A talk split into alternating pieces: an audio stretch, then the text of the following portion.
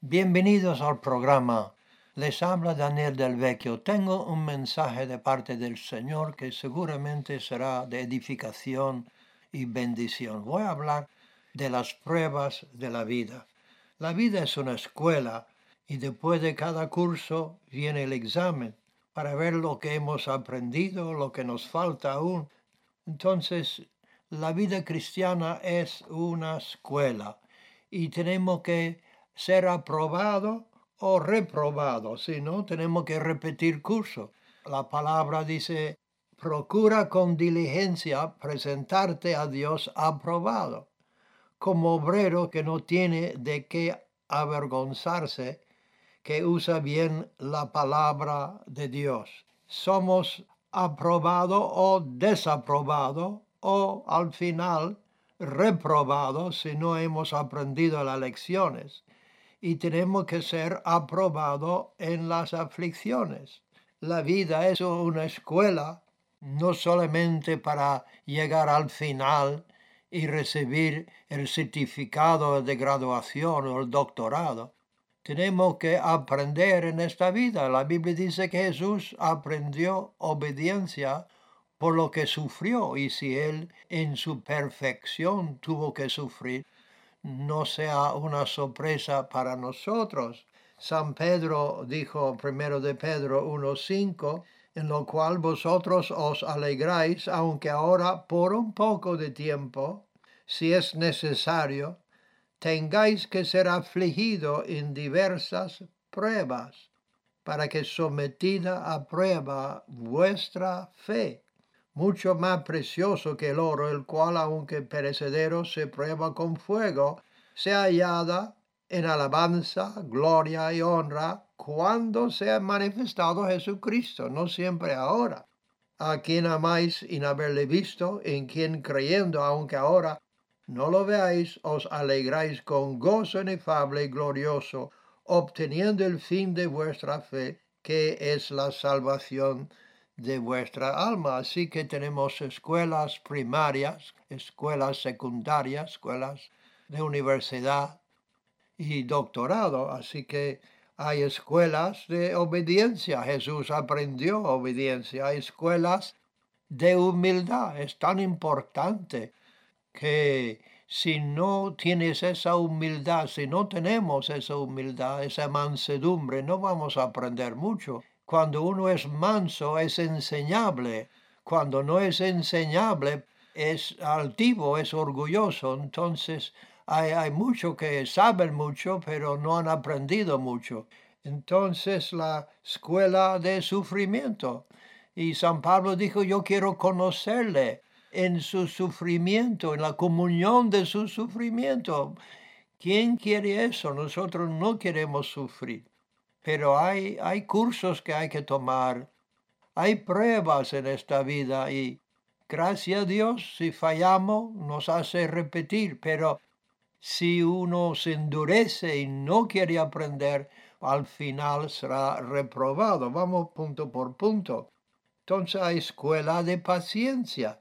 En 2 Corintios capítulo 6 versículo 3, San Pablo habla lo que yo entiendo como los 18 cursos universitarios, cursos de la escuela de obediencia, de la escuela de sufrimiento. Y, y muchas de estas cosas solamente San Pablo lo pasó, a alguno le he pasado yo, y puede ser tú también. Se lo voy a leer estas asignaturas, yo lo llamo las asignaturas universitarias. Entonces dijo San Pablo, en 2 Corintios 6, versículo 3, no damos a nadie ninguna ocasión de tropiezo para que nuestro ministerio no sea vituperado. Antes bien nos recomendamos en todo como ministros de Dios.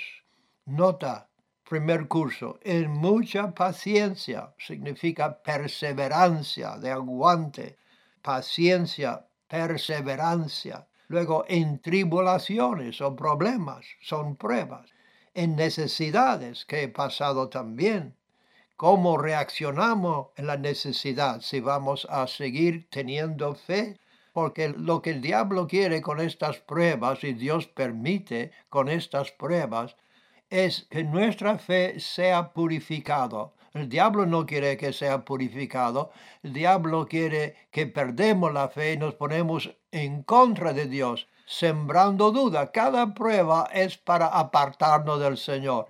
Ese es el propósito del diablo, pero Dios utiliza las pruebas para purificar nuestra fe, porque muchas veces son presunciones y uno cree que tiene fe y es simple, es presumido. Entonces, en mucha paciencia, en tribulaciones, en necesidades que hemos pasado, Dios lo sabe, en angustias, en azotes que a veces no son físicos, pero son azotes de palabras, en cárceles que son situaciones en las cuales no podemos salir, en tumultos, en trabajos, y también, gracias a Dios, he trabajado duramente, en desvelos también, que he tenido bastante problema con desvelos, en ayunos, en pureza, en ciencia, en longanimidad, que significa es aguantar, en bondad, en el Espíritu Santo,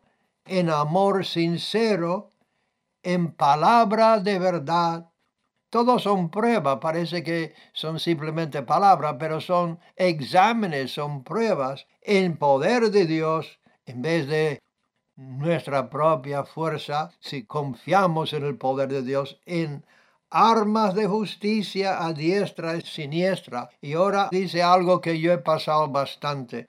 Por honra y por deshonra, por mala fama y por buena fama, como engañadores pero veraces, como desconocidos, pero bien conocidos, como moribundos, mas he aquí vivimos, como castigados, mas no muertos, como entristecido, mas siempre gozoso, como pobres, mas enriqueciendo a muchos, como no teniendo nada más poseyéndolo todo. Mírelo como cursos en la escuela, en la escuela universitaria, porque no todo tenemos que pasar esto, pero pruebas vamos a pasar. Es necesario, queridos hermanos, que seamos aprobados en la escuela de humildad, por ejemplo, nunca se gradúa. Es durante toda la vida y cuando tú llegas al punto y dices, pues ya soy humilde, ya, ya la he perdido. Entonces tenemos que ser enseñable. El altivo, que no es manso, no es enseñable, no se le puede decir nada.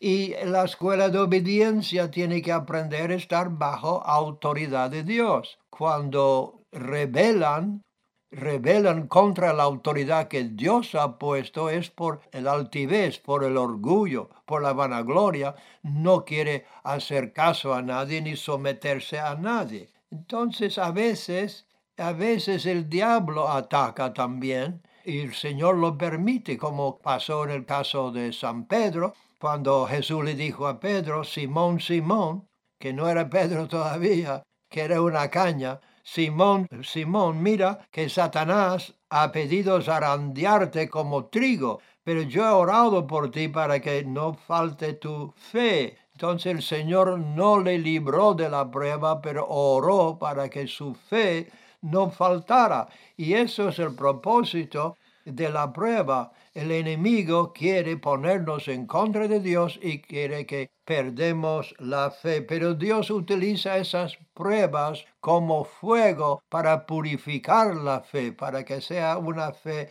de verdad. Entonces, como dijo San Pablo, no doy motivo alguno de tropiezo para que no se desacredite o desaprueba nuestro servicio, nuestro ministerio, que no sea desaprobado. Entonces tenemos que pasar estas pruebas para no dar ocasión de tropiezo a nadie. Ahora, en este andar en la vida, en esta vida cristiana, tenemos que tener un propósito fijo, tenemos que saber por dónde vamos, tenemos que tener la meta bien definida, porque si no sabe la meta te puede desviar en muchas eh, situaciones. La meta es ser como Cristo, la meta es agradarle, La meta es ser aprobado. La meta es honrar a Dios y santificar su nombre. La meta es ser la esposa, la novia de Cristo, limpio, irreprensible delante de Él. Hace mucho tiempo, en el comienzo de mi ministerio, yo admiraba mucho a un evangelista, un hombre con gran poder, un hombre que echaba demonios, sanaba enfermos. Yo he visto milagros en su vida y yo le admiraba. Yo estaba en la plataforma con él. El poder de Dios era tan grande que casi no podemos quedar de pie. Entonces digo, Señor, yo quiero ser como él. Y él dijo en su libro que había ayunado por 25 días. Entonces digo, pues el camino de que yo sea así poderoso es ponerme en ayuno. Y me metí en mi cuarto, le dije, mi mamá no me llama, yo no a salir hasta que Dios me une con su espíritu y tal. Pero querido, no duré mucho. El ayuno no, no pude aguantar mucho ayuno y recuerdo que salí con el pensamiento de comer. La única cosa que estaba en mi mente era comer y fui al frigorífico y el momento que mi mano tocó la manivela del frigorífico, Dios me habló tan claramente que ha penetrado mi alma, me dijo, anda delante de mí y sé perfecto. Entonces eso ha formado la forma de ver las cosas, no son momentos especiales de ayuno, sino el andar, el andar en luz, de andar digno de la vocación por la cual hemos sido llamados, andar sabiendo que Dios es omnipresente y que Él escucha no solamente cuando tú dices en el nombre de Jesucristo, sino Él escucha cada conversación y entiende cada pensamiento. Entonces, muchas veces queremos andar delante de la gente para que la gente nos ven, que nos alaban y que nos dan aplauso pero el que recibe gloria de los hombres no es siervo de Jesucristo. Entonces tenemos que andar delante de Dios. Dios está diciendo, anda delante de mí, yo te estoy viendo. Entonces así es andar en el temor de Dios. Así que San Pablo, cuando habló de su ministerio, dice, así que yo no corro como quien no tiene meta, no lucho como quien da golpes al aire, más bien golpeo mi cuerpo y lo domino o lo pongo bajo servidumbre, no sea que después de haber predicado a otros, yo mismo quede descalificado, descalificado de la carrera. Esto es serio, es desaprobado. Dice, si no pongo mi cuerpo bajo sumisión, porque el espíritu que Dios nos da no es de temor, sino de amor, de poder y dominio propio. Entonces, dice San Pablo, si no pongo mi cuerpo bajo sumisión, me quedo descalificado o desaprobado, fuera de combate, fuera de la carrera.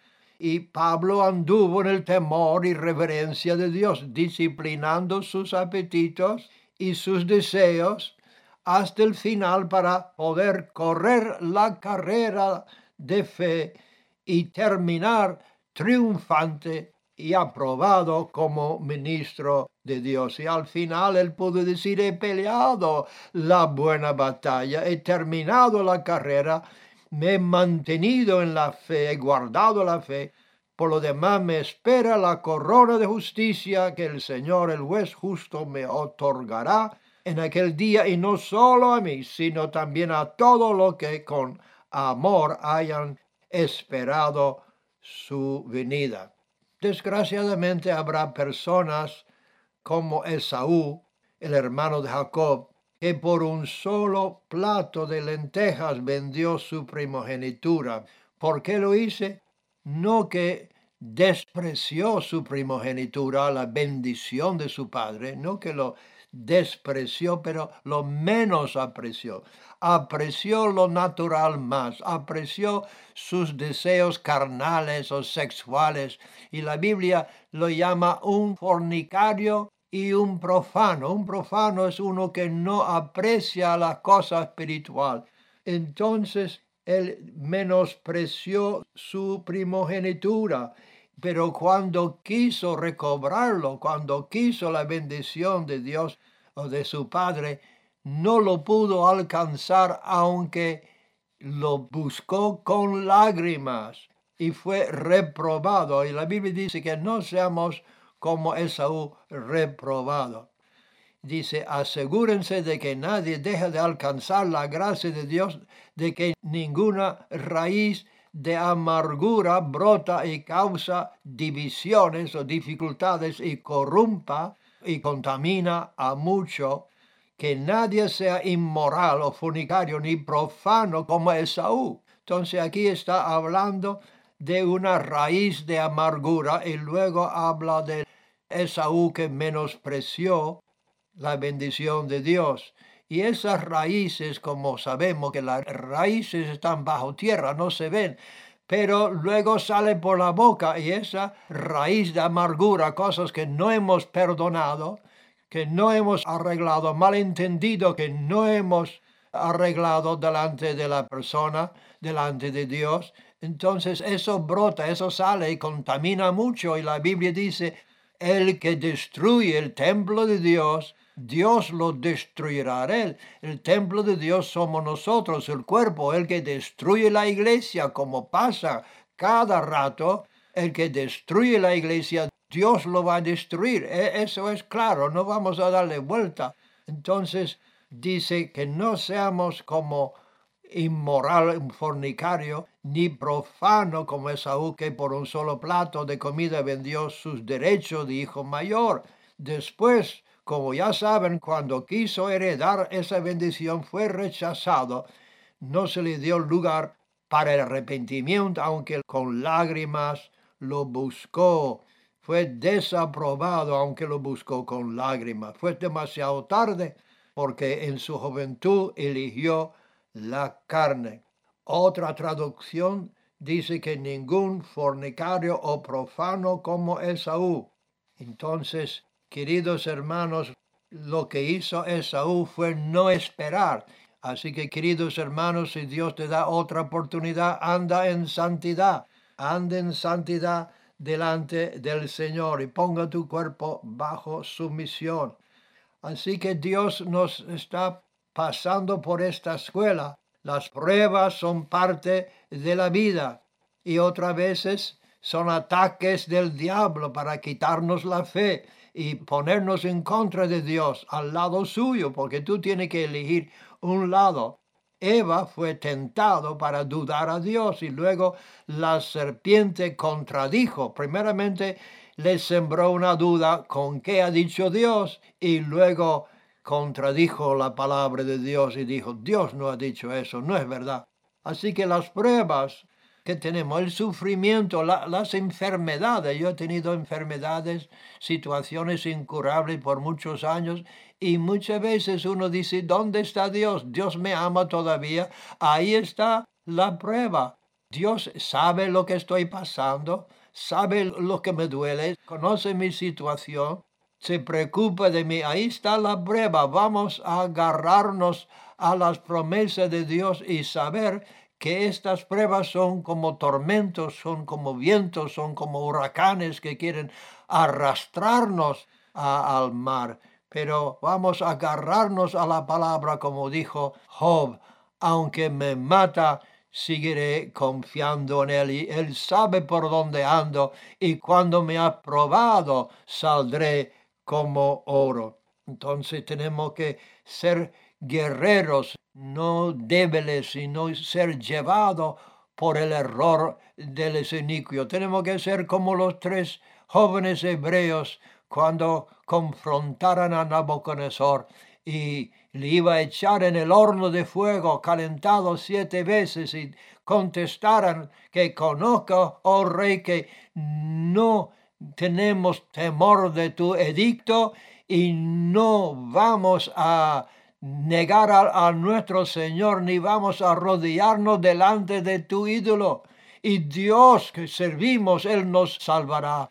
Él nos librará de tu mano y del horno, pero que sepa, que sepa bien que aunque nos echan en el fuego, no le vamos a negar ni arrodillarnos delante de tus imágenes y tus dioses. Así que, queridos hermanos, con esa fe habrá el hombre que es Cristo Jesús, que estuvo con ellos en el fuego, no les libró del fuego, pero no permitió que el fuego le quemara. Y si tú estás pasando por este fuego de tribulación, que sepa que aunque pase por el fuego, no te va a quemar, te va a purificar y saldrá como oro. Gloria a Dios. Aprobado, desaprobado o reprobado. Y la Biblia dice, al final hay personas que no quisieran tener a Dios en su conocimiento, en su mente, y Dios les entregó a una mente reprobado para cometer actos vergonzosos en contra de sus propios cuerpos. Así que ahí tenemos la iniciativa podemos elegir ser aprobado, desaprobado o reprobado. Yo por lo menos, y yo creo que lo mismo contigo, queremos andar como es digno del Señor y ser aprobado. Por eso quiero orar contigo. Vamos a unirnos que aunque estás pasando pruebas, aunque estás sufriendo, aunque hay dolor que no entiende, hay que situaciones que no comprende, el Señor dijo, no te voy a dejar, no te voy a desamparar, voy a estar contigo y en esa situación podemos ir siendo aprobados y tener la recompensa delante del Señor en aquel día. Porque no vivimos solamente por esta vida, sino la vida que nos espera cuando vamos a ver el autor, el consumador de nuestra fe, nuestro Señor Jesucristo, y Él va a decir, bienvenido, siervo, bueno, has sido fiel sobre lo poco, sobre lo mucho te pondré. Oremos. Eterno Padre, en el nombre precioso de tu Hijo amado Jesucristo, nos acercamos pidiendo por lo que están pasando pruebas, lo que están sufriendo, lo que están siendo tentados a dejar a tirar la antorcha. Pedimos, Señor, ahora mismo que les fortalece, que les consuela, que les levanta, que el consolador venga ahora mismo sobre sus corazones, los que han perdido un ser querido, Señor, y están diciendo, ¿por qué? Porque que sepa, como dijo Jesús a Marta y María, tu hermano resucitará.